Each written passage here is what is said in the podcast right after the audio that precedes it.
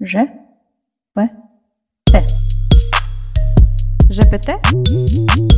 Что такое ЖПТ? ЖПТ. ЖПТ? ЖПТ – это жизнь, психология и творчество. Привет, Оля. Привет, Маш.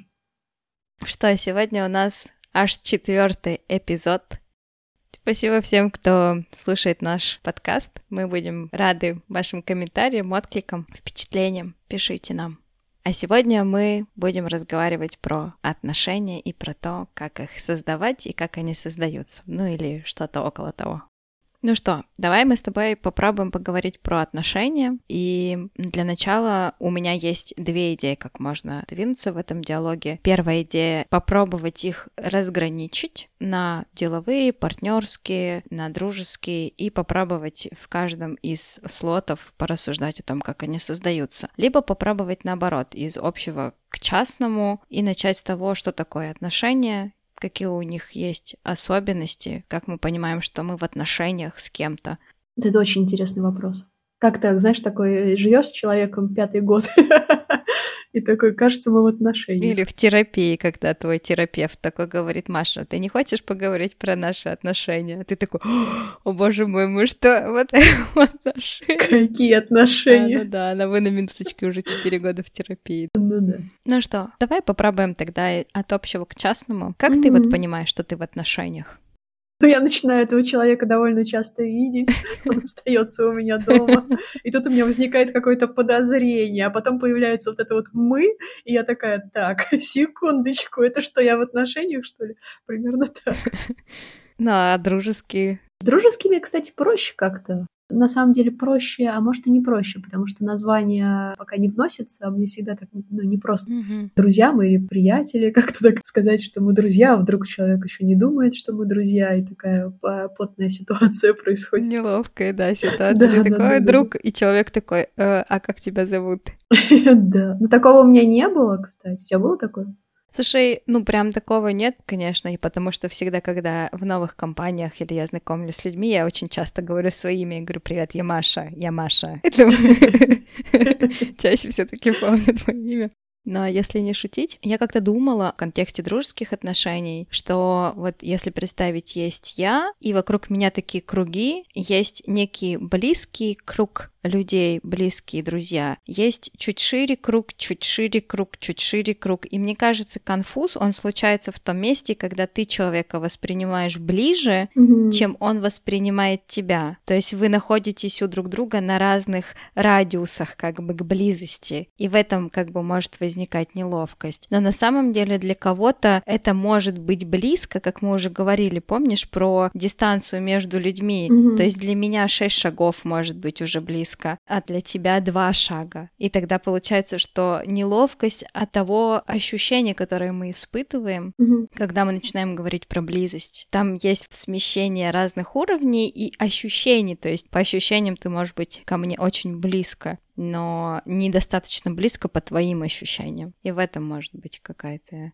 неловкость еще. Мне кажется, еще неловкость, когда, ну, не знаю, было у тебя такое или нет, у меня бывало, когда тебе кажется, что ты там с человеком в близких отношениях, но у него есть кто-то гораздо ближе, чем ты. И в какой-то момент, когда это становится очевидно, ты как-то так неприятненько. И мне кажется, что это такое может стать точкой отсчета окончания отношений. Когда такой уровень прям настолько не совпадает. Мгм. У меня было такое, да, когда я ощущала, что человек намного ближе, то есть он где-то там даже в уровне семьи заходит, то Мгм. есть я для него могу делать намного больше вещей, чем для других людей. И потом оказывается, что я для этого человека нахожусь в радиусе друзей, то есть у него есть семья отдельно, для которых он может что-то делать больше. Мгм. И есть друзья, и они стоят как бы в одном диаметре. Мгм. И получается вот это недопонимание. Но чаще, наверное, наоборот. Чаще меня люди ближе подпускают, чем я кого-то подпускаю. Поэтому конфуз обычно наоборот, когда я вдруг узнаю, что я ближе, чем другой человек. Я слышала несколько раз от от мужчин про то, что ну, у них какое-то другое восприятие отношений было. Не знаю, это специфика вот этих конкретных мужчин или это более широкая специфика мужского населения, когда они такие странные вещи говорили, что типа я, я не в отношениях, она думает, что в отношениях, а, им, а ему говоришь, чувак, ты пять лет с ней живешь. Mm-hmm. Такой, да, но я не в отношениях. Вот это вообще как понять? Mm-hmm. Вот тут у меня прям мозг тогда сломался. Я не помню, чем кончилось, но я очень удивилась. То есть настолько разное восприятие отношений у людей, настолько разное восприятие в них я или еще не в них. И какие условия там другому человеку нужны, чтобы понять, что вот мы уже в отношениях, mm-hmm. мы женаты 8 лет. Например, э, это потрясающе, как это по-разному.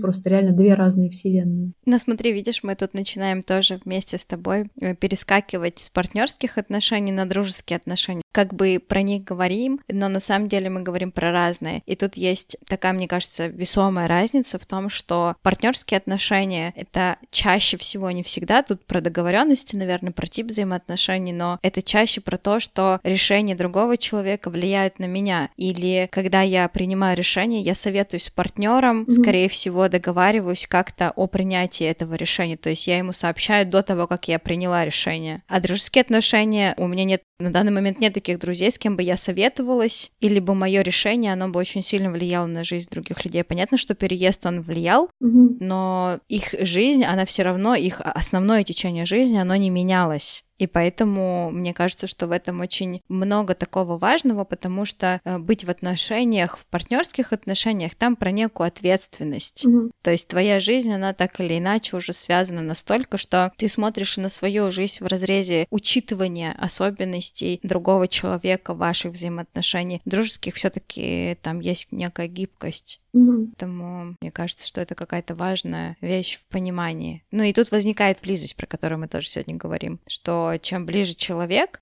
и я очень часто предлагаю метафору, как если бы вы спали в очень узкой кровати. Mm. Вот близость — это спать в очень узкой кровати. Каждое мое движение, оно будет ощутимо для другого человека. Чем больше дистанция, тем шире кровать. Я могу ворочаться хоть э, всю ночь, и другой может даже не почувствовать этого. У него есть свое пространство, в котором он находится. Мне кажется, близость — это про что-то такое. Красивая метафора. Как ты ощущаешь близость? Как ты понимаешь, что это близость? Если у тебя какие-то маркеры? Ну, наверное, это про позволение быть более расслабленной. Чем я больше расслаблена в отношениях, тем это про большую близость для меня. Так как я довольно тревожный, ладно, очень тревожный человек, это для меня такой серьезный показатель. То есть это не только бытовое какое-то расслабление, но у меня есть дурацкие бытовые привычки. Мало кто их видел вживую. Соответственно, если человек видит их вживую, то это про такую близость для меня. То есть про мою возможность э, этому человеку показать свою уязвимость. Mm-hmm. И я думаю, про то, чтобы и говорить про свои чувства. Чем больше позволяю себе говорить, тем про большую близость для меня тоже. Mm-hmm. Ну и вообще решаться говорить про некомфорт свой или про то, что мне хочется или не хочется. Про доверие и про близость. Mm-hmm. Но в этом и ужас отношений близких, что другой человек, он приходится видеть, что он реально очень другой. И так думаешь, вот у нас все вот так и вот так, а у него там в голове вообще по-другому. И это такой сюрприз. Mm-hmm. Сейчас уже меньше. Раньше меня это прям очень шокировало, когда вот взгляды на что-то... Я в одном живу, человек в другом. Даже если это не кардинально разное. Ладно, просто оно отличается, это просто выбивало так... О, Господи, это другой человек! О, Господи, это другой человек! Но со временем это, конечно, проще становится. Со временем, с терапией. Есть такой прикольный момент, когда в сериале «Секс в большом городе» Кэрри влюбляется в Бига, спустя время она вдруг идет на встречу с подружками, они там ее упрекают, что она вот забыла своих друзей. И когда они выходят из ресторана, она видит, как он сидит с другой девушкой и ужинает. И она говорит, как же так? Он говорит, ну я же сказала, что я сегодня иду на встречу. Mm-hmm. Ну и она ему говорит, я думала на деловую встречу. И в итоге появляется такая фраза, что оказывается все это время мы были в отношениях, mm-hmm. но мои отношения это проекция моих чувств на этого человека. И в этом месте вот возникает э, вот это место влюбленности, когда я еще не знаю другого человека, мы с ним только встречаемся, ну я что-то там немножечко про него знаю, все остальное мне еще не знакомо, как пиксели, да, у картинки, они еще не прогружены. Но так как моей психике нужно как-то взаимодействовать, я не могу взаимодействовать с пустотой. Мгм. Я начинаю их как бы бессознательно достраивать. А достраиваю я, естественно, из своего какого-то мировоззрения, мироощущения, мировосприятия, то есть какими-то там паттернами или какими-то стереотипами, ну вот чем-то таким, да, что мне кажется подходящим. А потом, ну вот этот момент, когда он такой же, как и я, Мгм. ну он такой же, как Да, и да, да, ты, да, да. потому что я достроила просто все остальное. Мы думаем одинаково. Да.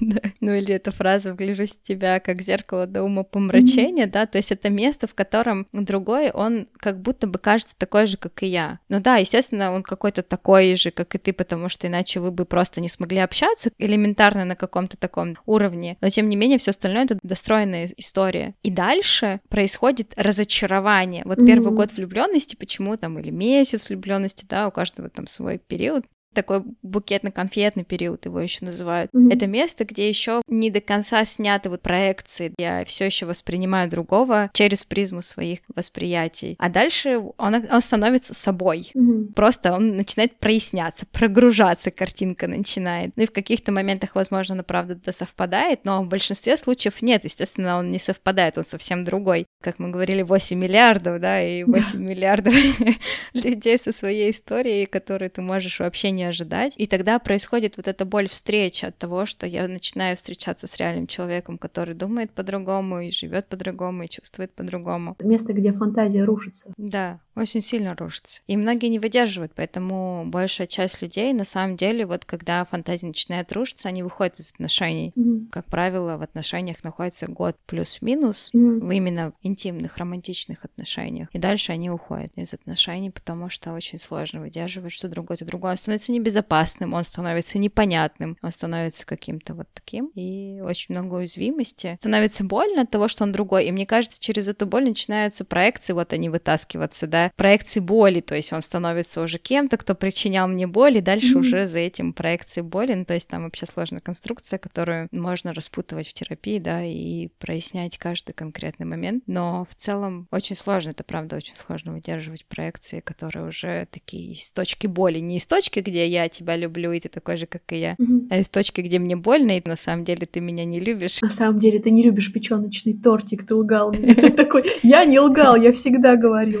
Но на самом деле, мне кажется, что через эти проекции очень можно себя узнавать. То есть мы же вешаем что-то, что уже в нас есть. Конечно. Это очень любопытно. И вот это место, когда эта боль становится чуть-чуть более переносимой, становится очень интересно, что это за человек. А чего ему нравится, а что он думает об этом и о том. И в этом, ну, такая точка развития отношений появляется. Мгм. То есть уже два реальных человека встречаются, ну, если второй там тоже уже раздуплился. Вот. И тогда это возможность уже выстраивать в этих отношениях какие-то другие отношения на основе того, что уже есть, еще что-то углублять. Ну да. Но я человек, который очень э, про интерес, и мне очень интересно исследовать именно длительные отношения по той простой причине, что у меня так сложилось, что длительных отношений не так много, опыта не так много было. Когда мы начали жить с молодым человеком и потом поженились, следующий шаг э, в создании семьи это, как правило, логичное создание чего-то или кого-то, да, там кто-то дом строит, кто-то проект создает, Мгм. кто-то там детей рожает. У нас как-то был мы традиционная семья, и у нас как-то было логично, что это будет ребенок. Мгм. У мужа была идея того, что, ну, ребенок это логично просто, ну, как бы это А, вот галочка поставлена, Б, галочка поставлена, и открывается пункт С, где нужно поставить галочку, просто потому что это вот оно так, так так понятно. И я помню, что я думала о том, какой у меня может быть один из мотивов рождения ребенка, потому что у меня скептическое было отношение к рождению детей. Я работала в детском саду и с маленькими детьми, поэтому я не питала иллюзий насчет того, какие дети могут быть. Я знала, что это непросто. И я искала вот эту вот как бы мотивацию, что-то, что могло бы решиться, да, или захотеть. И я помню момент, когда я подумала о том, что вот передо мной человек, который которого я люблю, и, ну, я его узнаю, и он каждый год становится каким-то новым, и наши отношения становятся какими-то новыми. Мгм. И когда он станет папой, это откроет еще один слой отношений с этим человеком. М, Прикольно. Это реально было очень интересно. Таких взаимоотношений у меня еще не было, чтобы был другой, с которым появляется еще какой-то слой отношений, где ты мама и папа, и ты договариваешься как бы на этом уровне относительно третьего человека и принимаешь какие-то решения. Это первый момент, а второй момент есть другой, который будет вести себя, то есть он будет как бы проявляться по отношению к ребенку каким-то новым для меня образом. То есть я его никогда не видела папой, да, то есть он станет каким-то другим определенно. И опыт показал, что это правда так. То есть он э, очень прикольный папа. Мне крайне интересно просто за ним наблюдать, как за папой ребенка. И я думаю о том, что это очень прикольно, когда есть несколько слоев, да, и несколько уровней. И, ну, естественно, там время, оно тоже вносит свои коррективы. Это тоже интересно как бы исследовать, потому что Мгм. каждый год это тоже новый какой-то э, тип отношений. Да, это очень меняется. Это, Иногда страшно, как отношения меняются, но там, если немножко за страх посмотреть, то вообще это очень интересно. Ну, за страх и боль, да, два Да. чувства, которые постоянно могут мешать продолжать отношения. Да, и какой человек интересный, там, как он меняется в своей жизни, какую-то жизнь живет отдельную от тебя, там, приносит что-то, рассказывает, совместную жизнь с тобой живет, и какой он интересный, там, а, не статичный. Потрясающе, насколько люди не статичны. Ну и тогда думаешь и через это и про себя, и тогда как-то себя через это замечаешь, свои изменения, Мгм. что «О, я тоже, оказывается, не статичный, я тоже меняюсь, я за это время тоже там изменилась и в отношениях, и вне отношений, и в других отношениях, привношу уже по-другому. Ну, получается, что партнерские отношения такой трек, который постоянный, относительно которого ты можешь замечать, как ты меняешься. Мгм. То есть помимо того, что другой меняется, понятно, да, но это кто-то в твоей жизни такой после родителей, да, более-менее стабильный. Понятно, что есть еще друзья, но просто с ними вот эти разрывы близости, они могут как бы, вот эта близость, она может то возникать, Мгм. и вы можете каждый день общаться и видеться, а можете там месяцами не видеться. Партнер все-таки чаще там есть какая-то стабильность э, во встречах, во взаимоотношениях, и поэтому об этого человека, как, ну, собственно, почему регулярная терапия, да, это тоже классно, Мгм. потому что ты каждую неделю регулярно встречаешь, там, или два раза в неделю встречаешься с человеком, у тебя нет возможности не встретиться, у тебя такой трек получается, и спустя время ты замечаешь, как ты по-другому начинаешь реагировать, как ты по-другому начинаешь говорить, и ты понимаешь, что что-то с тобой происходит, и даже бывает, вот я недавно вспоминала, как в терапии я думала про Бали два года назад, и я озвучивала эту мысль и желание э, своему терапевту, я говорила про это, что вот я думаю, я хочу. И когда была консультация, я говорю, слушай, представляешь, а помнишь вот тот день, когда я говорила, то есть это так круто отлавливать, да, осознавать вот какой-то такой э, момент, это так интересно. Но мы с тобой больше сейчас про свой какой-то, мне кажется, профессиональный интерес. Мне кажется, это не только профессиональный, это и личный интерес. Исследование не только себя, но и... Ну, не исследование, а наблюдение за жизнью рядом. И мне кажется, с этой точки зрения родительства это вообще какой-то безумный опыт. Сначала в тебе растет эта жизнь, Мгм. потом вне тебя какая там, наверное, иллюзия про то, что там сейчас родится ребенок, будет такой же прикольный, как я. А он прикольный, но не как я, а как кто-то еще, например. Это как, совокупность нас, вообще какой-то отдельный человек. И при этом, если у тебя есть выбор партнера, да, там ты можешь выбрать партнера, с которым вступишь в отношения, а с ребенком, ну, этого выбора нет. То зародилось, то зародилось. Как Симса взять, там раньше была иконка, кубик кидаешь, и тебе просто набор случайных характеристик, и просто ты играешь этим героем. Вот мне кажется, то же самое. Кто-то там кидает кубики, и все, и Мгм. тебе появляется человек с определенным набором. Тихий, спокойный, активный, громкий, веселый, и ползуночек там ближе к активному, громкому. Умный, ну вот так сложно соображающий, ползуночек там вот в какой-то из сторон, там еще дальше какие-то характеристики, и ты не знаешь, кубики брошены, ты просто смотришь на что-то. Да, и у нас, как у детей своих родителей, вообще тоже не было выбора. То есть мы родители не выбирали, ну, может быть, на облачке, конечно, там по каталогу что-нибудь там примерялись. А если у тебя есть э, сиблинги, то есть старшие братья и сестры, которые уже до тебя были, то ты рождаешься уже в такую систему, там уже есть и ребенок, и родители. Мгм. Тут вообще ничего не выбирал. Что есть, то есть. Э, Делай, чего хочешь тут. Пристраивайся к нам. Но на самом деле есть же там определенная сейчас уже целая концепция, вот я когда училась на семейной э, психологии, про порядок рождения, что порядок рождения, он закладывает характер ребенку. То есть если у тебя родился первый ребенок, и он такой капризный, то можно дорожать второго и третьего, и тогда он станет более ответственным, потому что старшие дети, они всегда более ответственные. Ты такой, yeah. Ну вот у нас, кстати, не совсем так. У меня старший брат есть, и когда он у него были веселые приключения с отрезанием себе половины пальца случайно в детстве. И это я его возила в больницу. Я с ним ездила в больницу. Ну, то есть не было такого, что наоборот, что я со мной что происходит, и он со мной в больницу или куда-то. Ну, это, мне кажется, это, это надо рассматривать тогда полностью семейную какую-то историю. Ну да, ну да. Ну, это интересно. Да, это очень интересно. Мне вот очень любопытно, как это быть единственным или первым ребенком, который родился. В моей фантазии я полагаю, что это вообще не так, что все там вокруг этого человека, все рады, все танцуют. А второй ребенок родился, но он как бы запасной уже там, его на всякий случай рождают. И так уже, ну, как бы мы уже знаем все, что делают с этими детьми, поэтому выживай как-нибудь. Я утрирую, конечно. Но это совсем же другое, правда, mm-hmm. отношение, как разнополые дети, тоже очень разные отношения. Да, в принципе, два разных ребенка это два разных отношения. Мне кажется, потому что ребенок рождается у мамы, а мама за это время успевает поменяться. Она меняется в возрасте, в статусе, непонятно, что там mm-hmm. она проживает, да, и первый ребенок он рождается к одной маме, а второй ребенок он рождается уже как бы немножко изменившейся маме. Mm-hmm. И поэтому происходит вот эта история. Но интересно, что сейчас, пока мы говорим, я думаю, что появились еще взаимоотношения сиплингов, то есть мы говорим еще про отношения братьев и сестер, что у них тоже-то на самом деле некоторые такие вынужденные взаимоотношения, они не выбирают себе брата или сестру, да. они живут в одном месте, и они должны как-то строить взаимоотношения, хотя на самом деле многие не строят, просто дерутся и ждут, пока наступит 18-летие, и не съедут уже с этой квартиры.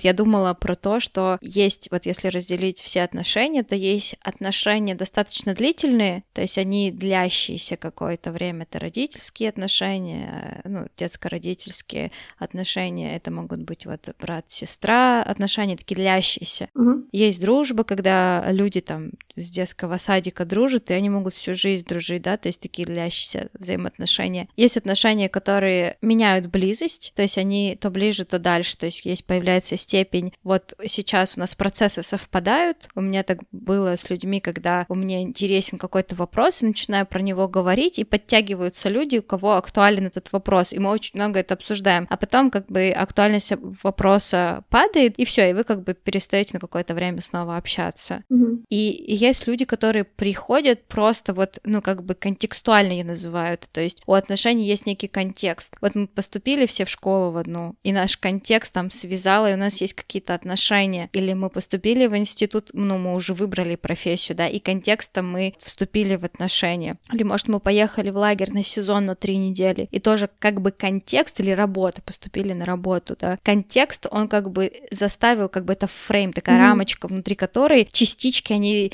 начинают как-то взаимодействовать по каким-то определенным законам, и вот здесь происходят вот эти отношения. Но э, мне кажется, есть еще такая очень классная вещь, которую тоже наблюдаю. Для меня три вещи, про которые я могу говорить в отношениях. Это про близость, но мы про немножко про нее говорили сегодня, про контекст, про фрейм, вот эту рамочку, внутри которой проявляются взаимоотношения. Mm-hmm. И предмет — это то, на чем строятся взаимоотношения. Если предмет актуальный только здесь и сейчас, то если он перестанет иметь актуальность, он разрушит отношения. То есть мы в отношениях благодаря тому, что, не знаю, я эмигрировала, да, мне нужно искать садик ребенку, и вот есть такая же мама, которая тоже ищет садик ребенку, и мы с ней относительно этого вопроса очень много общаемся. Угу. Как только мы находим садик для детей, и, возможно, эти садики разные, то если у нас ничего больше не создалось, то есть актуальность для нас обоих пропала, а отношения между нами не выстроились, то мы больше не общаемся. Угу. И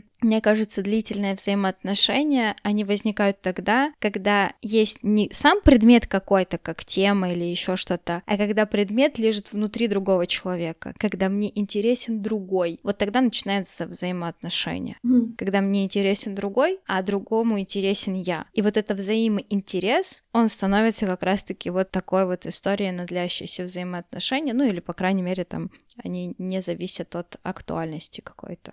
мне кажется, что разочарование это какое-то такое очень важное место, в том числе, если его не пугаться, ну или испугаться, а потом попробовать посмотреть за него, то оно же в том числе поддерживает интерес. То есть если вот это место разочарования переходит не в «да пошел ты к черту, не хочу тебя больше видеть, ты не такой, как в моей голове», а во что-то типа «да пошел ты к черту, ну интересно, что там у тебя, погоди, не ходи к черту, давай поговорим, что за человек-то тут вообще рядом со мной дышал». И тогда это такое место узнавания еще глубже, такое место, где интерес может возобновляться, там усиливаться и поддерживаться. Ну, и я думаю, что это про разочарование еще важное место, и с родителями тоже. Mm-hmm. Ну, и с детьми тоже, да, там иногда дети говорят, переживают там, типа, я разочарование своих родителей. Казалось бы, так, ну и что, прикольно. Что это? И чего, да, ты не такой, как они ожидали, но ты как бы не подписывался. И родители не такие, как ты фантазируешь. То есть это какие-то два живых человека, у которых был секс, и у которых родился ребенок. Ну все. И теперь можно узнать, что это за люди, с которыми я там прожил 20 лет, и которые до сих пор живы, и которые решили меня родить. Это же так интересно. Чего им нравится, чего не нравится, почему они приняли это решение. Mm-hmm. Ну, если родители еще там готовы разговаривать, когда у них так не очень получается, но постепенно, если их спрашивают, то, может быть, что-то и получится. Mm-hmm. Мне кажется, что тут еще такой вопрос э, вертикальных и горизонтальных отношений, потому что все-таки большая часть взаимоотношений детско-родительских, она такая вертикальная, где родители говорят, я знаю, я лучший, поэтому и очень много такого сверху как бы вниз спускается. Сейчас уже очень много про гуманизацию, да, про то, что это уже человек с момента рождения. И вот когда я изучала возрастную психологию, там вообще до четырех лет, по-моему, у ребенка даже пола не было. Его на картинках мальчики mm-hmm. часто были в платьишках, да, или вот что-то такое, потому что до трех-четырех лет это не человек. Ну вот он какой-то куколка, mm-hmm. да, которая ходит, и вот как-то с ним никак не выстраивать взаимоотношения. Сейчас уже вот он там э, даже перинатальные потери, да, это потери человека. И в этом смысле, если взрослый готов выходить из вот таких вот, понятно, что у него есть ответственность, да, влияние, всякое такое, mm-hmm. но выходить в горизонтальные отношения, где он слышит э, ребенка, то тогда и ребенок он начинает как будто бы тоже пробовать слышать э, родителя. То есть это такая mm-hmm. тоже история интересная. Понятно, что это обоюдная такая вещь, но но получается, что отношения, они так или иначе всегда контекстуальны. Они начинаются контекстуально. Да. Был секс, забеременела мама, вот он ребенок, вот он контекст. Там я родился вторым ребенком в семье, вот он контекст. Познакомились на вечеринке, вот он контекст. Да, да, да. Переехали, начали дружить вместе, вот он контекст. На самом деле очень много контекста. Если внутри этого контекста успел родиться какой-то интерес, тогда отношения, они начинают. На самом деле очень много, мне кажется, вокруг интереса, потому что страх и боль, они очень быстро этот интерес тушат, mm-hmm. потому что когда ты ощущаешь страх или боль, очень сложно оставаться в контакте, очень сложно любить другого. Может быть, тогда и в отношения бывает сложно вступать, люди предпочитают в них не вступать, потому что так пугает возможность боли, которая еще не случилась. Ну, одна из причин, там много причин может быть. Угу. Вообще ужас потери. Если это другой человек, и он не такой, как я, у него еще и способ смерти свой какой-то свой будет. Угу. Ну или расставание, может, смерть отношений. Ну, кстати, когда мы с тобой говорили момент того, что разочарование в другом, да, ты говоришь, это важное место. Мне кажется, по сути, это, ну, некая такая смерть иллюзий. Mm. Ну, это тоже смерть когда ты вступаешь с человеком, у тебя есть некие представления о том, какие это могут быть отношения. Это уже смерть иллюзий. Да, вообще, в, принципе, мы с тобой про творчество говорили, да. Mm-hmm. Любая идея, когда начинает приземляться в материю, она умирает, потому что в реальности она не может быть так, как в твоей голове. Но когда эта идея, ты не можешь сказать, блин, это там, не знаю, виноват Вася mm-hmm. или Катя или еще кто-то, потому что это твоя идея, ты осознаешь, что это твоя идея. А тут есть другой, на него очень легко и mm-hmm. очень соблазнительно переложить жизнь. Да, это да, он это просто... Ты такой. Да-да-да. Ты виноват. И очень э, сложно встретиться именно с утратой ожидания того, какие у меня были ожидания относительно отношений. И что самое интересное, что чем раньше начинали взаимоотношения, ожидания могут меняться по ходу. Угу. Ну, условно, мне 14, мы с тобой в отношениях, да, какое у меня ожидание? Мы просто будем за ручки ходить, классно, если поцелуемся, да, угу. вот мое ожидание. Ты мне скинешь песню, которая мне понравится. Когда мне 18, у меня уже немножко другое ожидание. Когда у меня 25, у меня другое ожидание. Когда у меня 35, у меня вообще совсем совсем другое ожидание. И оно меняется постоянно в зависимости от, от длительности отношений. Но люди же они не проясняют. Ну вот, мы в 14 лет познакомились, значит, 25 мы точно должны пожениться. Мгм. Ну, и это очень классное место. Это место, где можно встретиться вообще-то, что другой изменился, ты изменилась, и значит, и ожидания ваши относительно ваших отношений тоже изменились. Мгм. И это не значит, что они статичные, что они через год не изменятся, и через два не изменятся. То есть можно чекать этот момент и прояснять, и разговаривать. Ну да, но бывает, знаешь, так много бытовых и других проблем, и как будто бы не хватает сил на узнавание, а что там изменилось в другом человеке. Это тоже интересное место, Мгм. такая утомленность. Это мы уже говорим как люди, которые уже за 30 Да. накопившаяся бытовая утомленность. И тогда приходится усилие вот это находить внутри себя интерес к отношениям, прикладывать усилия и снова, как в профессии. Да, думаешь, господи боже, шла бы уже на велосипеде кататься, а нет, надо учиться. Ну, и надо, и, и у этого- через это усилие появляется желание. Узнаешь, что ты думаешь, о, офигеть, еще вот это есть Мгм. в психике. Мужчину или женщину рядом тоже такое, о, в нем, в нем или в ней еще вот такое есть. Мгм. Но это тоже получается, что нужно туда дать внимание, да, там, заметить. То есть такое усилие замечать не то, что ты не такой, как в моей голове, какого черта, а усилие заметить, а какой ты. Я думаю, что на самом деле это место, которое может быть проще, чем кажется. Мы про него сейчас очень сложно говорим, Мгм. но я сейчас вспоминаю, и я помню, я первые несколько лет практиковала такую штуку, как я думала, вот есть такие ток-шоу или какие-нибудь э, социальные эксперименты, когда блиц вопрос про партнера какой-нибудь. Мгм. Какой любимый цвет вашего партнера? Как он любит есть яйца, например? Супер простые вопросы. Какая у него любимая группа? И первые несколько лет я прям практиковала это. То есть я в какой-то момент рандомно у меня возникал вопрос, и я могла задать партнеру, ну, мужу, да, спросить у него, какую он любит группу. И на самом деле, если вбрасывать этот вопрос каждые несколько лет, вот тут-то и будет меняться ответ. И по этому ответу можно уже ну, наблюдать, как меняется человек. То есть, если спросить там в начале отношений, какая у него любимая группа, она явно поменялась. Или какие вещи, что он любит, какой последний момент, к которому он радовался, он явно поменяется. Можно это замечать на каких-то очень простых вопросах и мелочах, и в этом видеть изменения. Я до сих пор так делаю тоже, да. Тогда так любопытно какой-нибудь придет вопрос, типа, интересно, что такое предательство там для а, мужчины моего? Или там интересно, что он думает вот про это? Ну и прикольно, что можно спросить и услышать, попытаться. Но еще я заметила, что легче становится, когда, если пробовать не пытаться доказать другому человеку, что он не прав, да, а вот пробовать смотреть за это, там, задавать себе вопрос, а что я сейчас пытаюсь доказать? Для чего я пытаюсь это сделать? Что со мной происходит? Как будто бы тогда не борьба друг против друга в таких сложных моментах, а попытка понять, а чё, а в чем сложность момента. А мне кажется, я сейчас подумала о том, что есть страх, что если мы разные, то из-за этой разницы мы не сможем быть вместе. То есть это страх страха. Мгм. Я так сильно люблю его, я боюсь его потерять, что когда он становится каким-то немножко отличным, я уже как будто бы его теряю. И эта потеря, она такой может стать фатальной потерей. Мгм. И поэтому очень сложно услышать какие-то другое мнение про предательство тоже или еще про что-то, потому что кажется, что если мы вот в этом вопросе не сойдемся, то все, как мы, не знаю, детей воспитывать будем. То есть прямо сейчас надо Да, расставаться. конечно. просто. Если мы не, не едим яйца по-разному, то все. Лучше нам расстаться прямо, прямо сейчас. сейчас, конечно.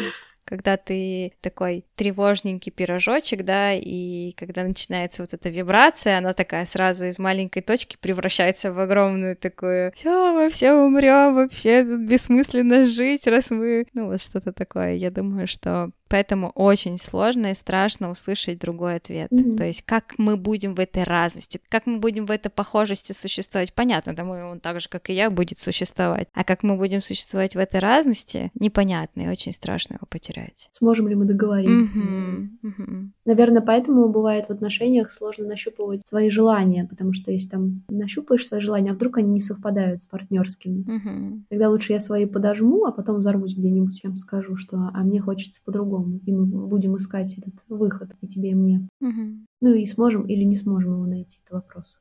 Ну что, мы очень много что поговорили в целом про контекст отношений, как он возникает, как он бывает. Если вы прослушали этот эпизод и у вас остались вопросы, пожалуйста, задайте нам их, и нам будет очень интересно вместе с вами и дальше их исследовать. ЖПТ – это жизнь, психология и творчество. Спасибо, что были с нами в этом эпизоде. Присоединяйтесь к нам в соцсетях. GPT нижнее подчеркивание ОМ. Ссылка будет в описании. Мы будем рады обсуждению и обратной связи. А если вы будете хамить, то мы вас заблокируем. Шутка! Шутка! А может и нет.